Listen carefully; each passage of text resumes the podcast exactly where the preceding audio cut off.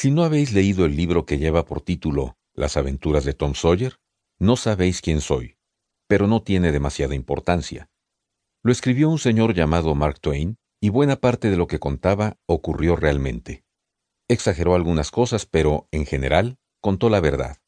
No importa. No he conocido nunca a nadie que no cuente mentiras de vez en cuando, excepto tía Polly, o la viuda, o quizá Mary. De tía Polly, es la tía de Tom, y de Mary, y de la viuda, Douglas hablaba en el libro, pues en parte contaba una historia real, con algunas cosas exageradas, como he dicho antes. Así pues, el libro terminaba de la siguiente manera. Tom y yo logramos encontrar el dinero que los ladrones escondieron en la cueva y nos hicimos ricos. Conseguimos seis mil dólares de oro cada uno. La visión de aquel montón de dinero impresionaba. El juez Thatcher los tomó y los depositó en un fondo para que rindiesen intereses, y cada día nos daba un dólar a cada uno, más de lo que un individuo puede pensar en gastar. La viuda Douglas me adoptó, aceptando encargarse de mi educación, pero vivir siempre en aquella casa era duro si tenéis en cuenta la vida tan ordenada y decente que la viuda llevaba. Llegó un momento en el que no pude soportarlo más y huí. Me vestí de nuevo con mis harapos, tomé mi pipa y me puse más contento que unas Pascuas. Pero Tom Sawyer salió a mi encuentro y me dijo que quería organizar una banda de salteadores y que podría formar parte de ella si aceptaba la condición de volver con la viuda y portarme bien. Por eso volví. La viuda lloró y me llamó oveja descarriada y añadió un montón de nombres más, pero sin ninguna intención de molestarme, ni nada de eso. Quiso que volviera a vestirme otra vez con aquella ropa nueva que me hacía sudar sin parar y que además no era nada cómoda.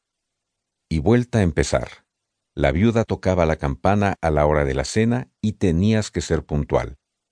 Y cuando te sentabas a la mesa, no podías empezar a comer sin más, tenías que esperar a que la viuda inclinase su cabeza y murmurase algo sobre los alimentos, a pesar de que a la comida no parecía que le sucediera nada extraño. Mejor dicho, casi nada, pues todo estaba cocinado por separado. Cuando cueces sobras y restos en un barril, es diferente. Todo se mezcla y los jugos se entremezclan y todo sabe muy distinto. Después de cenar, tomó su libro y me contó cosas sobre Moisés. Yo me moría de curiosidad por saberlo todo acerca de él, pero poco a poco me anunció que aquel Moisés estaba muerto desde hacía quién sabe cuánto, entonces dejó de interesarme porque a mí los muertos no me gustan.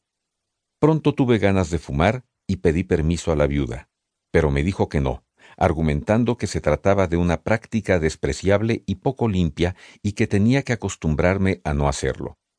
La gente es así. No les parece bien lo que desconocen. Mira por dónde.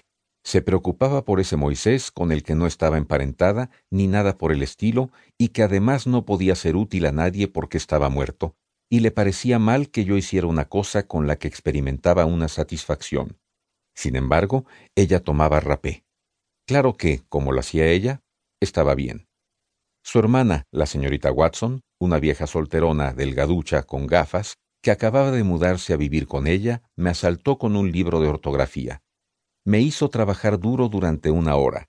Pasado ese tiempo, la viuda le pidió que aflojara porque yo ya no podía más. La hora siguiente fue muy aburrida. Me sentía inquieto. La señorita Watson me decía, Aparta los pies de aquí, Huckleberry. Además de, no mastiques con tanto ruido, Huckleberry, siéntate derecho. Y al rato, no bosteces ni te despereces de esa forma, Huckleberry. ¿Por qué no intentas comportarte? Entonces comenzó a hablarme de un lugar horroroso. Yo le comenté que no me importaría ir allí, pero ella se puso hecha una furia, aunque yo no lo había dicho con mala intención. Tan solo quería irme a otro sitio, quería cambiar de aires, pero no me refería a ningún lugar en concreto. Ella contestó que yo era un ser malvado por haber dicho aquello, y que ella no habría hablado así por nada del mundo, pues quería vivir de tal manera en la tierra que le permitiese poder disfrutar de un lugar maravilloso al fin de sus días. Pues mira por dónde, yo era incapaz de ver las ventajas de ir a parar al mismo lugar que ella, y por eso decidí que no haría nada para conseguirlo. Lo que ocurre es que me contuve a tiempo, ya que si no hubiera sido así, solo me habría acarreado quebraderos de cabeza y problemas.